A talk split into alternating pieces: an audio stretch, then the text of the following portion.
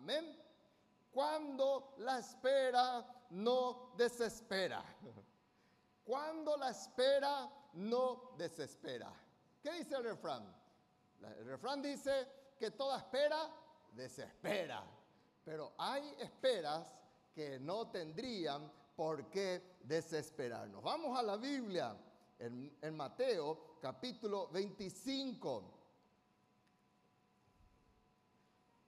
Terminé esta mañana tempranito este mensaje calentito está acá y ahí viene entonces en el nombre de Jesús. Mateo 25, esta parábola preciosa que el Señor Jesús nos dejó. Dice entonces, el reino de los cielos será semejante a diez vírgenes que tomando sus lámparas salieron a recibir al esposo. Cinco de ellas eran prudentes, digan conmigo, prudentes, y cinco insensatas. Las insensatas tomando sus lámparas no tomaron consigo aceite, mas las prudentes tomaron aceite en sus vasijas juntamente con sus lámparas. Y tardándose el esposo, cabecearon y durmieron. ¿Qué les pasó? ¿Qué pasó? Cabecearon y se durmieron. Y a la medianoche se oyó un clamor, aquí viene el esposo, salid a recibirle. Entonces todas aquellas vírgenes se levantaron y arreglaron sus lámparas. Y las insensatas dijeron a las prudentes, danos de vuestro aceite, porque nuestras lámparas se apagan. Mas las prudentes respondiendo diciendo, para que no nos falta a nosotras y a vosotras, id más bien a los que venden y comprad para vosotras mismas. Pero mientras ellas iban a comprar, vino el esposo y las que estaban preparadas entraron con él a las bodas y se cerró la puerta. Después vinieron también las otras vírgenes diciendo, Señor, Señor, ábrenos. Mas él respondiendo dijo, de cierto os digo que no os conozco. Velad, pues porque no sabéis el día ni la hora en que el Hijo del Hombre ha de venir.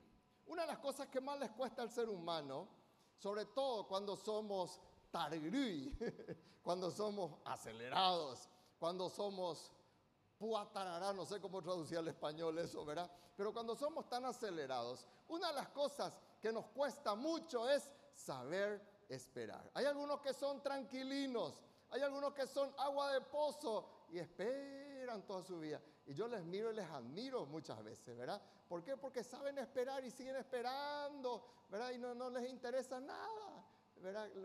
Viven a lo que sale. Yo no soy así, les, les confieso luego ya, ¿verdad? Yo soy de los que eh, ahí estoy expectante siempre y me levanto cada día expectante de que algo nuevo va a pasar. Y nos cuesta mucho saber esperar y sobre todo esperar en Dios. Ahora bien, Dios no quiere que sea una espera pasiva. La espera pasiva es la que no hace nada. La espera pasiva es la espera que está allí, sentado, como ya digo, como ya varias veces bromeé, en su silla cable y no hace nada. Y si sale, sale, si no sale, no sale.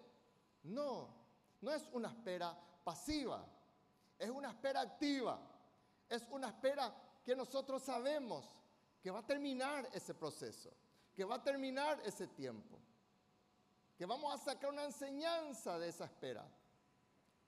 Y saben lo que dice, por ejemplo, el sabio Salomón, ¿qué dice? Que la esperanza, todo lo que de repente se demora, ¿qué es? Es tormento del corazón. Todo lo que de repente ahí está para muchas personas pasa a ser un tormento.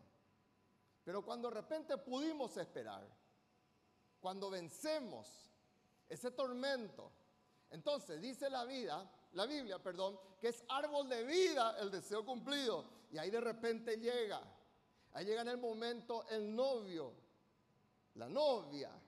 Ahí llega de repente en el momento que corresponde, llega el hijo, la hija, y, y nace en el hogar y todos están felices. Porque todo lo que llega en el momento apropiado es árbol de vida, dice la Biblia. Imagínense, ¿con qué le compara? Con el árbol de vida.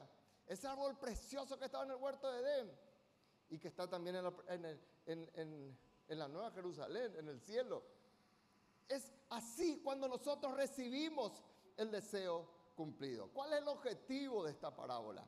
El objetivo que el Señor compartió es justamente de que estemos nosotros preparados, de que sepamos esperar, de que nosotros estemos velando, aun en los momentos en que de repente pareciera que no vemos nada.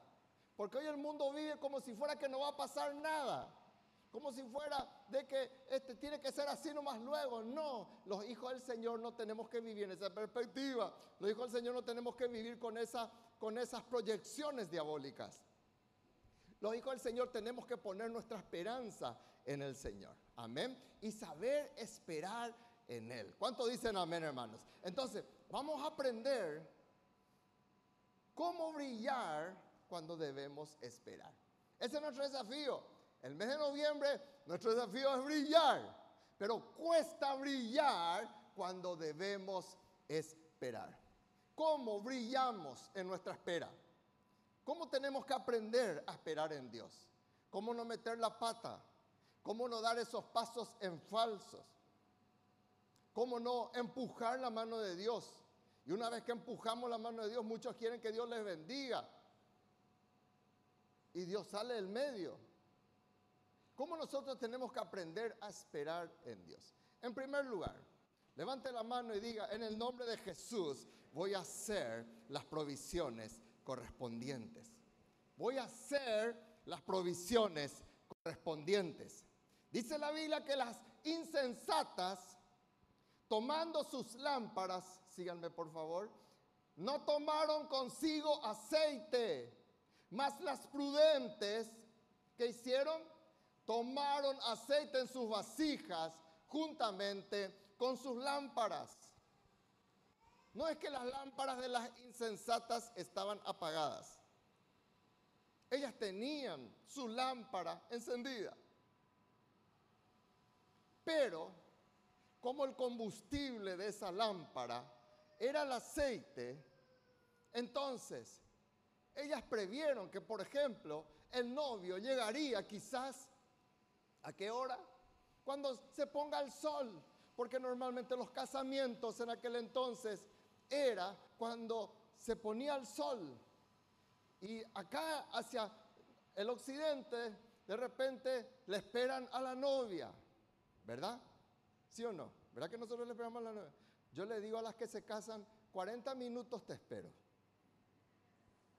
Después me voy si querés que te case. Una vez me esperar dos horas y media. Y dije, una vez nada más, o pon tatape, dije. Una vez nada más el gato pisa el fuego. Dos veces no me van a hacer esto, dije, ¿verdad? ¿Y por qué no viene la novia? Y están esperando que vengan los invitados. Y le digo yo, bueno, ya les cuento eso. Si quieren que yo les case, entonces ya saben. En la boda judía al revés. ¿Por qué? porque es el novio el que llega y la novia le espera. Y yo dije, yo hubiera nacido en aquella nación, digo. Le esperan al, novio. ¿Cuánto esperaste vos, Víctor? Mucho. ¿Y vos, Santiago? Mucho. Para que entre en luz.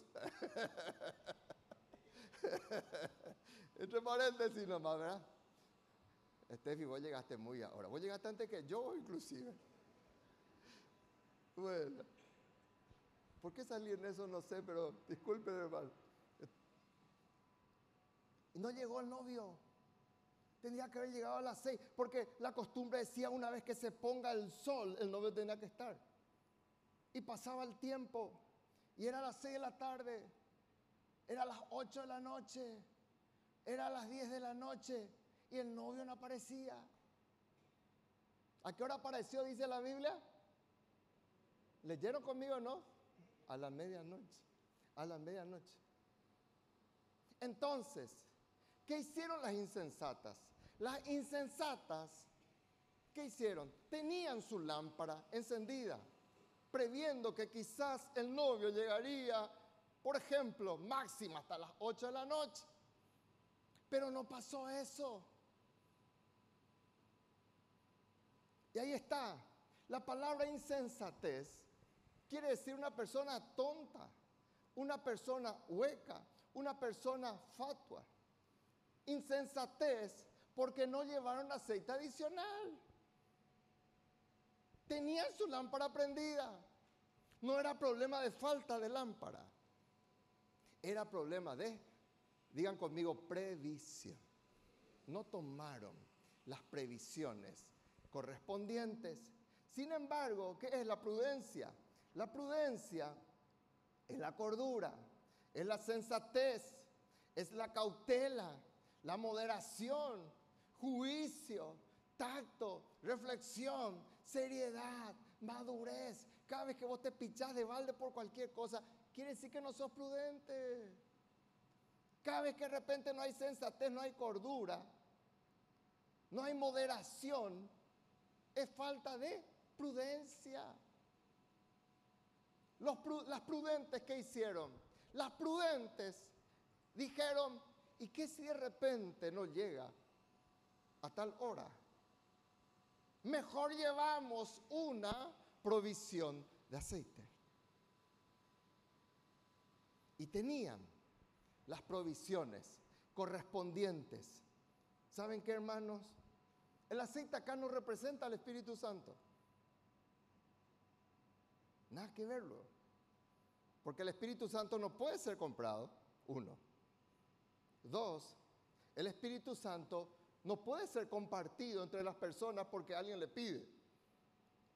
Como fue en el caso de estas mujeres. Ellos fueron a comprar aceite, las insensatas, compraron fuera de hora, pero compraron el Espíritu Santo no puede ser comprado. Por eso, acá el aceite no representa el Espíritu Santo. El Señor contó una historia para enseñarnos justamente de que nosotros siempre tenemos que saber esperar y velar. Entonces, ¿qué es lo que yo puedo sacar para mi vida? La lámpara representa tu vida y la mía, porque vos y yo somos llamados a brillar. Mateo 5:16 está nuestro estudio de célula, ¿verdad? Así alumbre vuestra luz delante de los hombres para que vean vuestras buenas obras. Entonces, Dios quiere que nosotros brillemos, que nosotros seamos esas lámparas. Ahora bien, la lámpara no brilla sin aceite. Y el aceite es algo que está dentro de la lámpara, no está fuera de la lámpara. No es como el baño María que está ahí calentando la lámpara. No, ¿qué hace el aceite? El aceite está dentro de la lámpara. Y el aceite, para mi vida, para mi enseñanza, el aceite representa de lo que yo tengo, mi contenido, qué es lo que yo poseo. Entonces, el aceite, el contenido, no se puede apagar, no se puede terminar. La pregunta es, ¿qué aceite tengo? Hmm. Yo me fui en estos días, estaba cargando combustible, estaba mirando la fosa, en un lugar donde se veía la fosa, y estaba alguien sacando allí, ¿qué cosa? Sacando el tornillito debajo de la fosa y estaba por hacer cambio de aceite. Había un coche estacionado y una persona esperando que saque el aceite de esa persona. Y él estaba con su tarrito y le habló al, empleado y le dice, yo quiero su aceite, yo quiero ese aceite viejo del que estaba sacando el otro coche. Y cuando sacó todo, él cargó y no tenía, tienen esos, ¿verdad? Tienen así un tambor y tienen un bidón, parece enorme un embudo, digo bien, un embudo grande y ahí cae el aceite viejo, ¿sí o no? Los varones saben, quizás las mujeres a lo mejor no sepan eso, ¿verdad? Pero los varones saben eso, ¿verdad? Y él agarró y ¿qué hizo? Y le combinó con el empleado de la estación de servicio. Y como un aceite viejo, yo creo que él gentilmente le cargó una botella tipo de gaseosa cortada ¿verdad? de dos litros, le cargó el aceite de lo que estaba sacando y le dio a él. Y yo estaba mirando, me quedé mirando allí. Puse toda mi atención y yo ya me di cuenta que era algo que el Señor me iba a enseñar. Y para sorpresa mía, él toma ese aceite, se va y abre su coche, que estaba ahí al costado, no el que estaban cambiando, otro coche, levanta la tapa y él carga ese aceite. Y yo dije, Señor, que mi vida nunca tenga un aceite rancio. Que nunca yo posea un aceite viejo, un aceite usado. ¿Qué aceite tenemos, hermanos? Hoy hay personas que ya directamente no tienen aceite en su vida. Sus lámparas están prendidas. La pregunta es, ¿hasta cuándo? Si no tienes provisión de aceite. Y en el camino, volviendo de San Pedro, estaba pensando en esto. Miren lo que el Señor quiere. ¿Cuáles son algunos aceites? Podemos hablar, hacer un retiro solamente de este tema. Pero primero la sabiduría verdadera. Ese es un aceite que vos y yo no podemos dejar de tener. Y acá hay una palabra clave que es adquirir. ¿Por qué? Porque dice la Biblia que no era un aceite gratis. Por eso las insensatas tuvieron que ir a comprar aceite. Pero las sensatas, las prudentes, ¿qué hicieron? Ya compraron anticipadamente. Ya compraron anticipadamente. Vuelvo a recalcar, no se compra, no es el Espíritu Santo. Nada que ver luego. Entonces, ¿qué uno adquiere? Los sensatos, los prudentes adquieren sabiduría. Por eso dice que el entendido hace eso. El que es insensato cada vez se vuelve más hueco. Cada vez se vuelve más rancio. Pero en el corazón del entendido adquiere sabiduría. Y el que verdaderamente quiere ser prudente, escucha la ciencia escucha la enseñanza, escucha la instrucción. El corazón del entendido adquiere sabiduría. Levante su mano y digan el nombre de Jesús, yo necesito de ese aceite. ¿Cuál es el aceite? La sabiduría. Oye, hay padres que ya no tienen este aceite. Y las lámparas de sus hijos vienen y dicen, papá, yo necesito tu aceite, necesito comprar este aceite. Y papá no tiene sabiduría. Y preguntan afuera, ¿por qué no encuentran aceite en casa?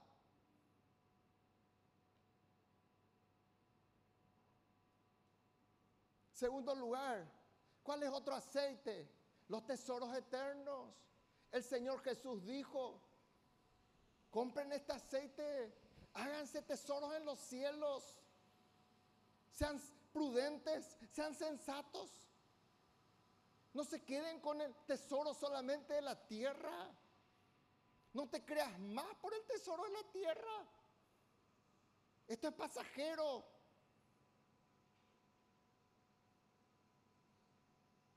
Luz siempre me bromea y me dice, ¿será que construimos una casa ya solamente para el anticristo? Me dice, cuando, cuando venga el rapto y nos vamos toda esta casa, ¿quién será que ocupará? Dice, ¿verdad? Pregunta filosófica de mi esposa. ¿verdad? Porque ¿dónde yo tengo que tener tesoro? En los cielos, hermanos. ¿Y cuál es el error que muchas veces cometemos? Que porque ahora tengo que hacerme tesoros en la tierra y no está mal que Dios te prospere. Dios quiere prosperarte. ¿Cuántos sean ¿Cuántos saben que en tercera Juan 2 dice, yo deseo que tú seas prosperado? ¿Cuántos dicen, ¿cuántos dicen amén? ¿Termina ahí el versículo? No, en todas las cosas. Que tengas salud, así como prospera tu parte espiritual, así como prospera tu alma. Entonces, gloria a Dios que tenga, pero apenas Dios te bendice un chiquitito y ya te olvidas de los tesoros del cielo.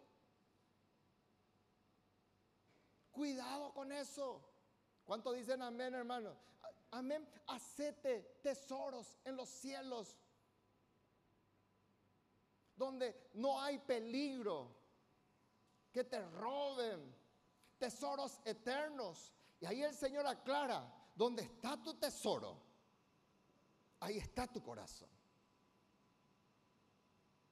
Donde está tu tesoro, ahí está tu corazón. Es palabra suprema, es palabra del Señor Jesús. Palabra mayor. Buenos fundamentos, 1 Timoteo 6, 19. ¿Qué dice la Biblia? Este es un tesoro fuerte, hermanos atesorando para sí fundamentos para lo porvenir, que eche en mano de la vida eterna.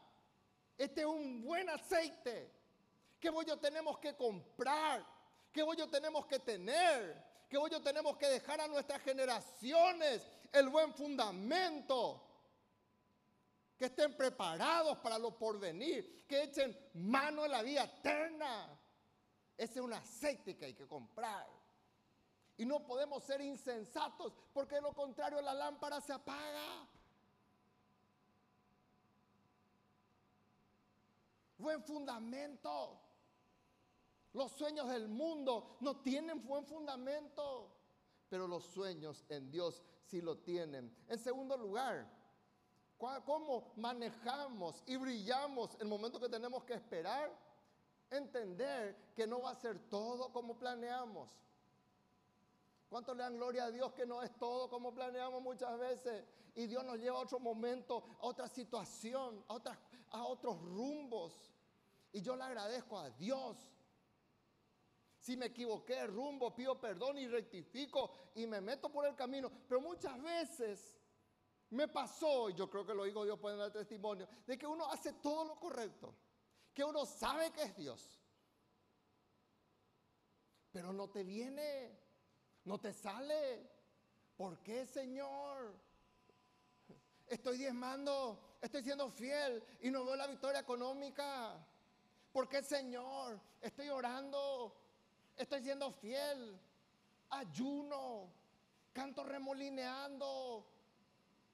Y no viene para mi esposo, no viene para mi esposa. Versículo 5. Miren lo que dice la palabra del Señor. Muchas veces el esposo adrede, el Señor se tarda en responder. Muchas veces el Señor adrede, dice, yo no voy a llegar a las 8. Yo voy a llegar a la medianoche. Porque yo, esa es mi soberanía. Esa es mi voluntad. Y tardándose el esposo, ¿Era culpa de las vírgenes sensatas e insensatas? No. ¿Era culpa de la novia? No. Habrá habido un imprevisto. Algo habrá pasado. O adrede el novio decidió llegar a esa hora. Pero es allí en donde debemos, levante su mano y diga, tengo que saber esperar. Muchos allí ya se desesperan. Y muchos dicen, bueno, que venga, sí que el que venga.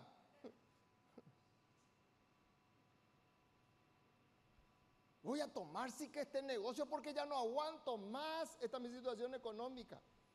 No importa si es lícito o no es lícito, ya no saben esperar. Miren lo que dijo esto, esta mañana, le tuve que agregar. El hombre de repente tiene la disposición del corazón. El hombre tiene sus anhelos. El ser humano tiene sus peticiones. ¿Cuántos dicen amén? Pero es Dios el que va a dar la respuesta a tu lengua, a todo lo que vos estás pidiendo. Dios te va a decir sí o no. Levante su mano y diga, en el nombre de Jesús, te doy las gracias, Señor, porque no es conforme a mi capricho. Y muchas veces Dios viene y comienza a torcer y comienza a trabajar en nosotros. A través de la situación, a través de los líderes, a través de cosas que nos ocurren. Y nosotros no sabemos esperar. Y salen las cosas a nuestro control y yo le digo gloria a Dios porque yo particularmente soy una de las personas que quiero tener todas las cosas bajo control. Y cuando Dios me saca del control, yo le digo gracias Señor porque aprendo.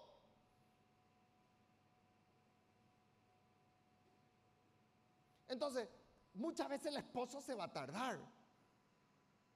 Pero no salgas de la voluntad de Dios.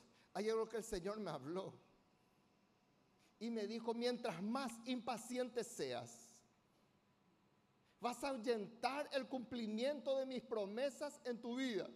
Wow, fue fuerte eso para mí. Y le dije, sí, Señor, no voy a ser impaciente. No voy a encapricharme y esto nomás luego. Eh, no. Si tengo que esperar, voy a saber esperar. Volvemos hacia atrás, por favor. Adelante un chiquitito. Miren lo que dice en Gálatas 6, 19. 9. No te canses de hacer el bien. ¿Qué quiere decir eso? Seguir. Ustedes saben que este es uno de mis versículos preferidos. Estoy mencionando en tres o cuatro eh, mensajes ya corridos. No te canses de hacer el bien. Algunos dicen, oye, ¿de qué me sirve la célula? ¿De qué es lo que me sirve ya ahora seguir viniendo a la madrugada a orar? Estoy cansado. Me dijo una persona, estoy cansado de hacer todo bien las cosas, me dice. ¿Cómo le? Voy a halloweenear también por ahí yo. Voy a meterme nomás por ahí. Voy a ser alguien más del mundo, nomás. No, no te canses de hacer el bien. De lo único que no podés cansarte es de hacer el bien. Levante su mano y diga, me voy a cansar de hacer el mal. Eso sí, deja ya. Pero no te podés cansar de hacer el bien. No te podés cansar de predicar. No te podés cansar de liderar. Y porque estás esperando demasiado, te vas a soltar de hacer el bien terrible error. Dice la Biblia, porque si no te cansas de hacer el bien, vas a cosechar, vas a cegar, vas a ver la victoria. ¿Cuántos dicen amén? Y ahí estamos y nos desmayamos y vemos la victoria en el nombre de Jesús. Amén. Hebreos 10, 35, 36. No pierdas tu confianza que tiene grande galardón, te es necesaria. Levante su mano y dígame, es necesaria la paciencia. Pero ¿para qué? ¿Para qué? Digan conmigo, para hacer la voluntad de Dios. Si vos estás teniendo paciencia por algo que no es la voluntad de Dios, error a la enésima potencia. Cuando la paciencia tiene su fuerza, cuando la paciencia tiene un rumbo de victoria, cuando yo tengo la paciencia en la voluntad de Dios. Pero cuando yo persevero en algo y tengo paciencia en algo que no es la voluntad de Dios, y Dios no me está dando, y Dios me muestra que no es su voluntad, pero yo sigo insistiendo, yo no voy a obtener la promesa. Pero cuando yo tengo paciencia y yo sé que es la voluntad de Dios, yo voy a obtener la, la ¿qué cosa? La promesa. Dios no se mueve en mis tiempos y en mis caprichos. Dios no se mueve por ahí. Y muchas veces nosotros apelamos al capricho, apelamos al berrinche, apelamos a todas esas cosas. Y Dios no se mueve por allí. Por eso yo le amo a Dios, hermanos. Porque Él no hace las cosas a mi manera, Él hace a su manera. Y me trata, y me mueve, y te saca algo nuevo, y yo le doy la gloria a Dios porque es apasionante.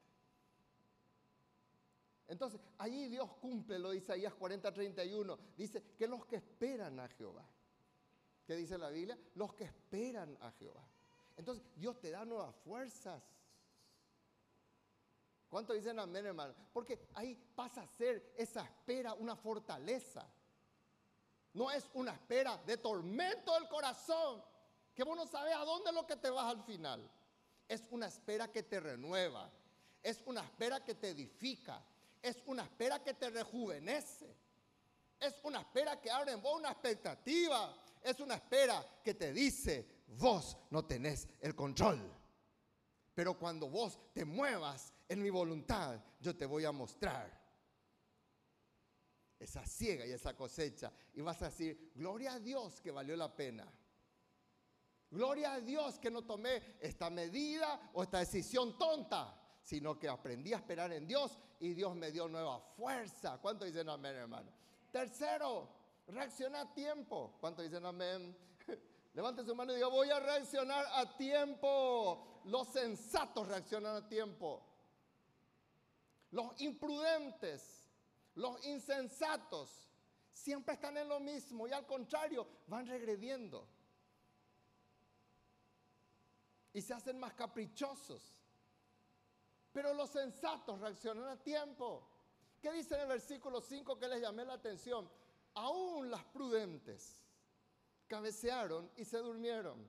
¿Cuánto le dan gloria a Dios que el Señor nos tiene paciencia, hermano? Porque muchas veces yo también he cabeceado y me he dormido.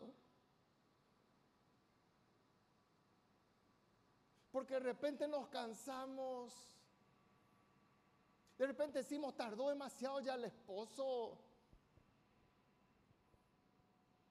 Puede ocurrirnos en algún momento de nuestras vidas que flaqueamos un chiquitito.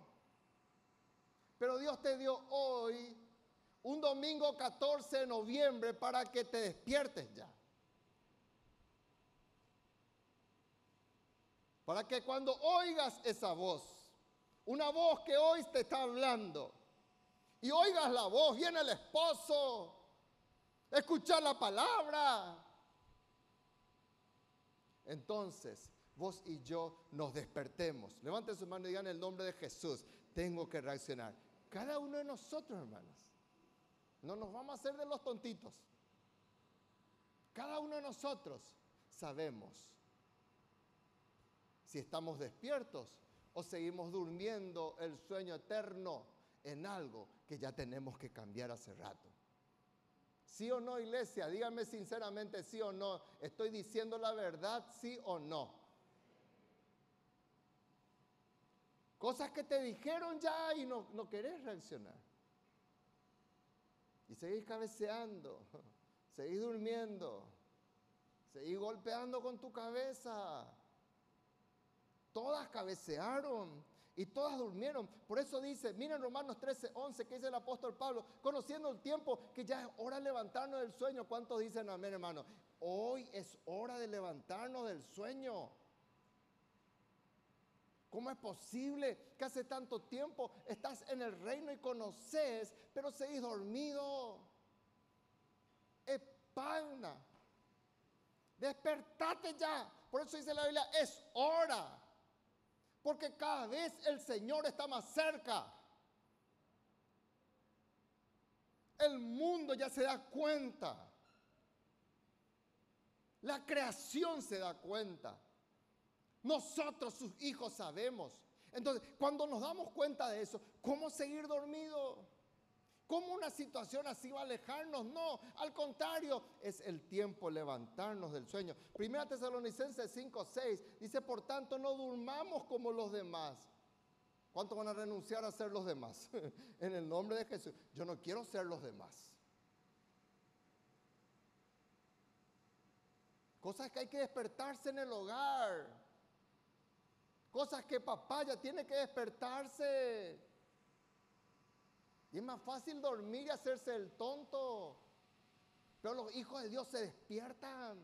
Los hijos de Dios van. Los hijos de Dios encaran. Los hijos de Dios velan. Los hijos de Dios son sobrios. Los hijos de Dios accionan. Porque dormidos no podemos hacer nada, hermanos. Gloria a Dios por el descanso. Pero si dormimos más de ocho horas ya es medio, medio raro, medio peligroso. Vamos a despertarnos. Cuarto, cuida tus amistades. Para que tu espera no desespere. Cuida tus amistades. Versículo 8 y 9. Dice que las insensatas se nota que tenían buena relación con las prudentes. Y las insensatas le dijeron, dame de tu aceite.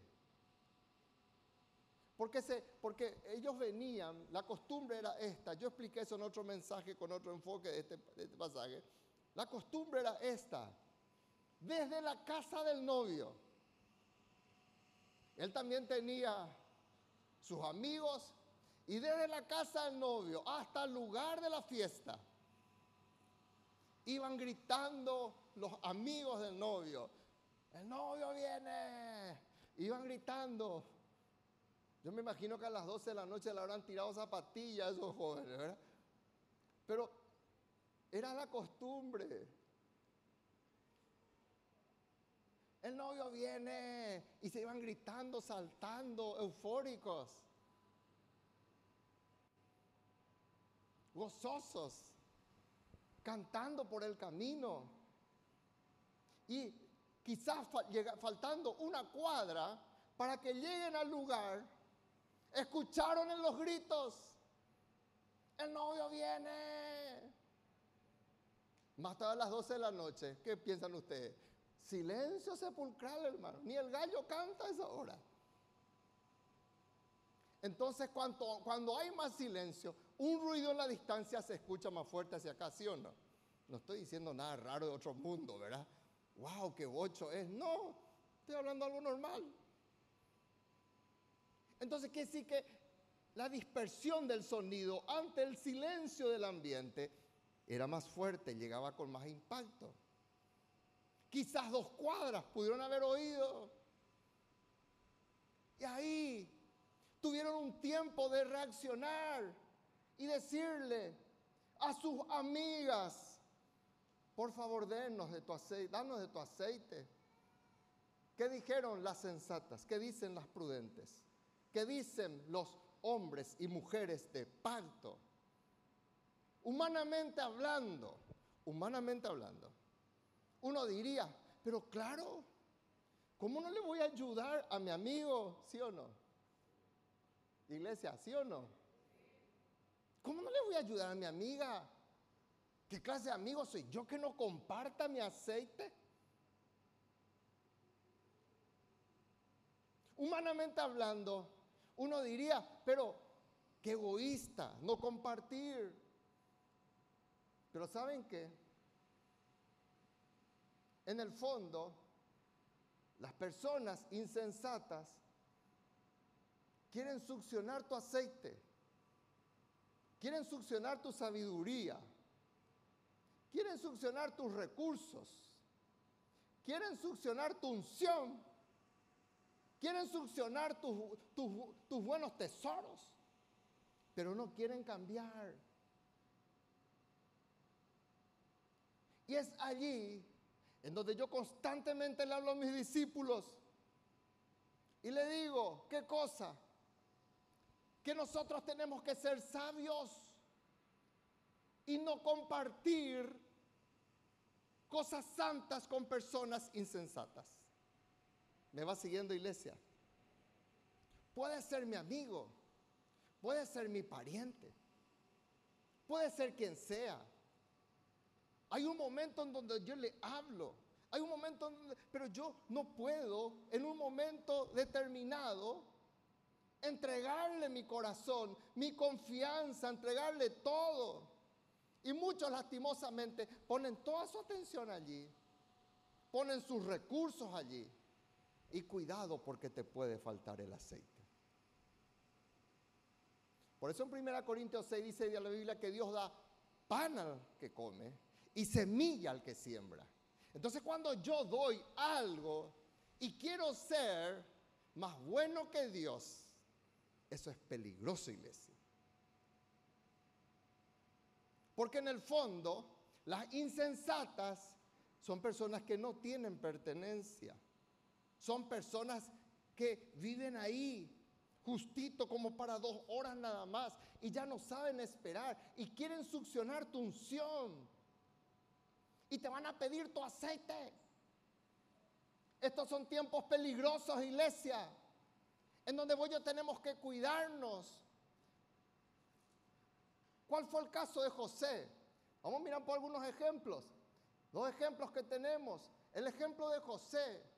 José abrió su aceite y compartió su aceite en un lugar indebido que eran sus hermanos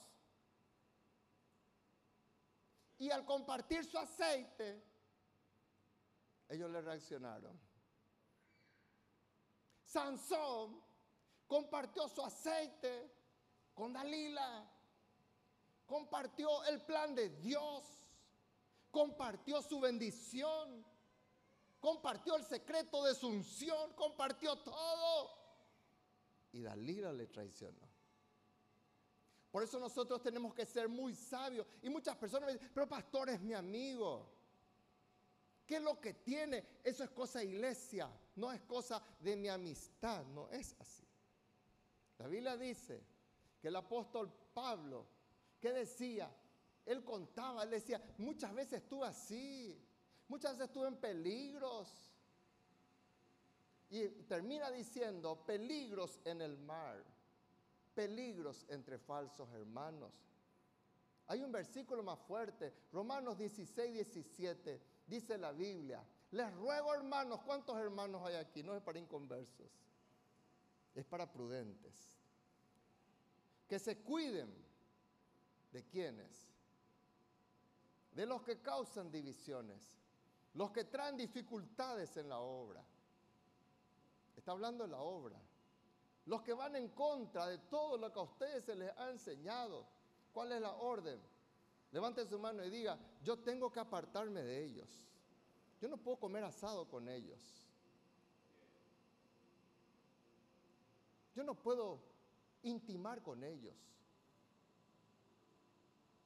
Porque la Biblia me dice, apártense de ellos. Te saca tu aceite. Y vos no vas a entrar en las bodas porque le preferiste a ese amigo antes que al esposo. Ellas dijeron, no, este aceite yo no comparto. Nosotros tomamos la previsión de comprar y de tener aquí. Y ahora vos querés sacarme así sin... No, Anda a pagar el precio.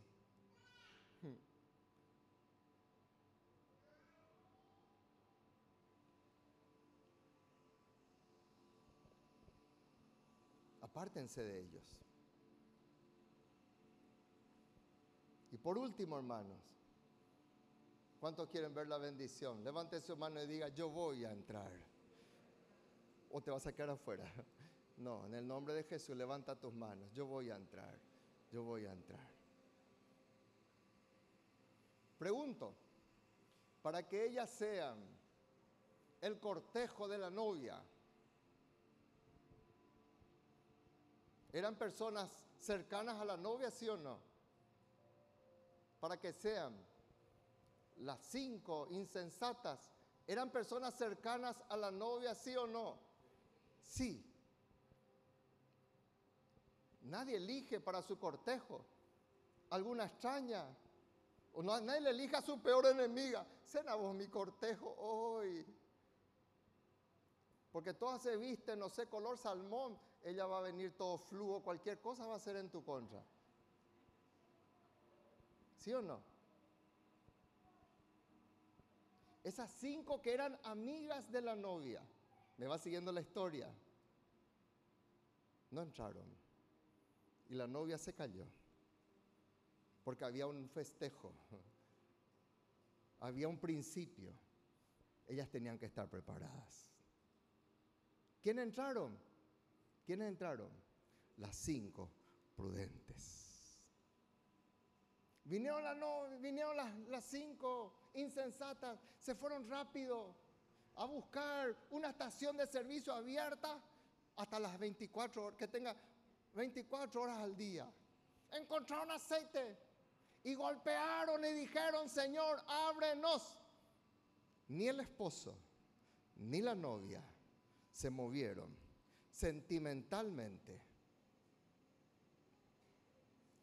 para decir, pero mis, mis amigas son.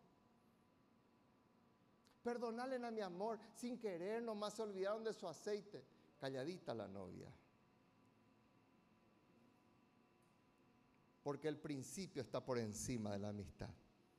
El principio está por encima de cualquier cosa. ¿Me va siguiendo iglesia?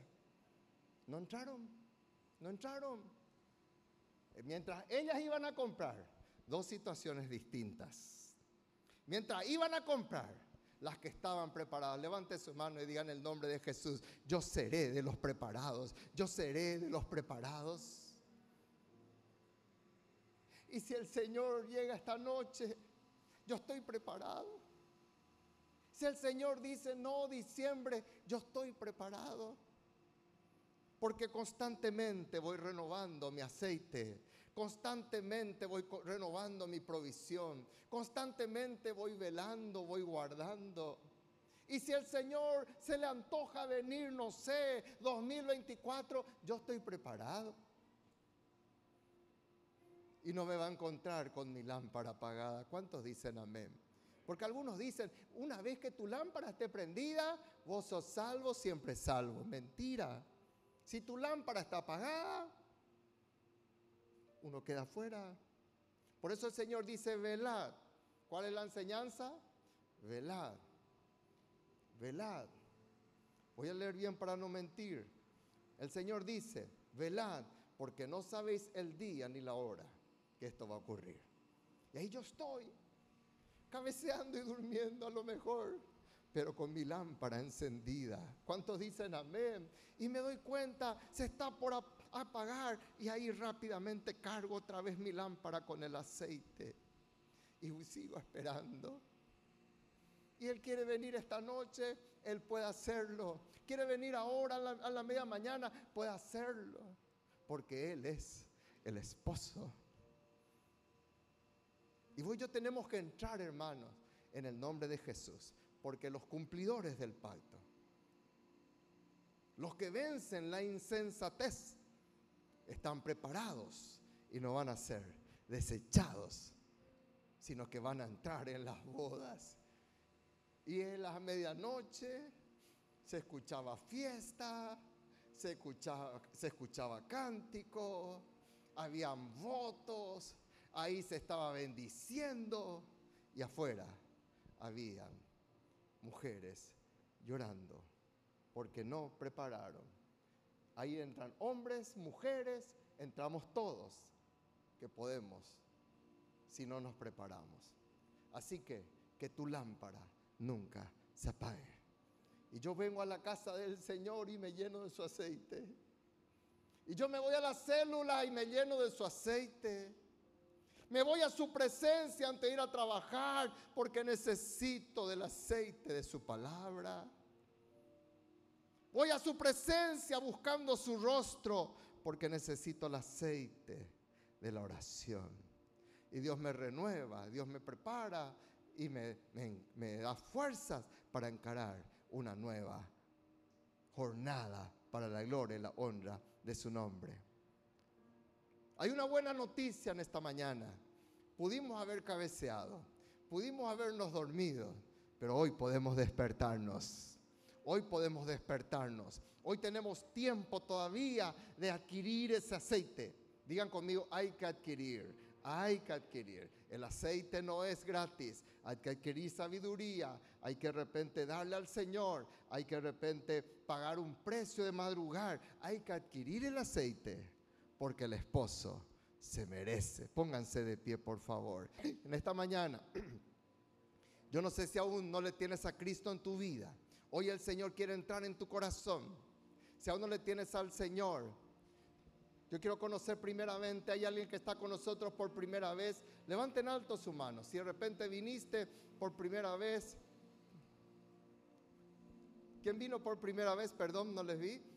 Amén. Dios te bendiga. ¿Hay alguien más que en esta mañana vino por primera vez? Vengan aquí adelante. Hoy quiero invitarle para que le recibas a Cristo en tu corazón. Todos los que están por primera vez, todos los que en esta mañana dicen, yo me quiero preparar. Mi vida está vacía y lo peor que puede pasarnos es tener una lámpara vacía de la presencia de Cristo. En esta mañana esa lámpara puede cambiar el aceite de su presencia, el aceite de su salvación, el aceite de su comunión quiere entrar en nuestras vidas. ¿Cuántos dicen amén? Este es el mejor aceite, mucho mejor que el aceite extra virgen que soles comprar en los super, mucho mejor que cualquier aceite refinado de esta tierra. Es el aceite de la presencia del Señor. Vamos a orar y los que están allí, amén. Vamos a hacer esta oración. Vamos a recibirla a Cristo, amén. Oren conmigo, digan así, Padre Celestial, en esta mañana, Señor, yo te doy las gracias por el alto precio que pagaste por mi rescate. No fue algo gratis. Pagaste, Señor, con la sangre de tu único Hijo. Gracias porque no fuimos rescatados con las riquezas de esta tierra, sino con la sangre preciosa del Cordero de Dios. Y hoy, Señor, yo te invito, entra, por favor, en mi corazón. Yo renuncio a ese aceite rancio, a ese aceite del mundo y recibo tu aceite nuevo, el aceite de tu perdón, de tu comunión, de tu presencia en mi vida. Perdóname, Señor, por mis muchos pecados y hoy te recibo como mi Rey, mi Señor y mi Salvador. En tu nombre, Señor Jesús. Amén y amén.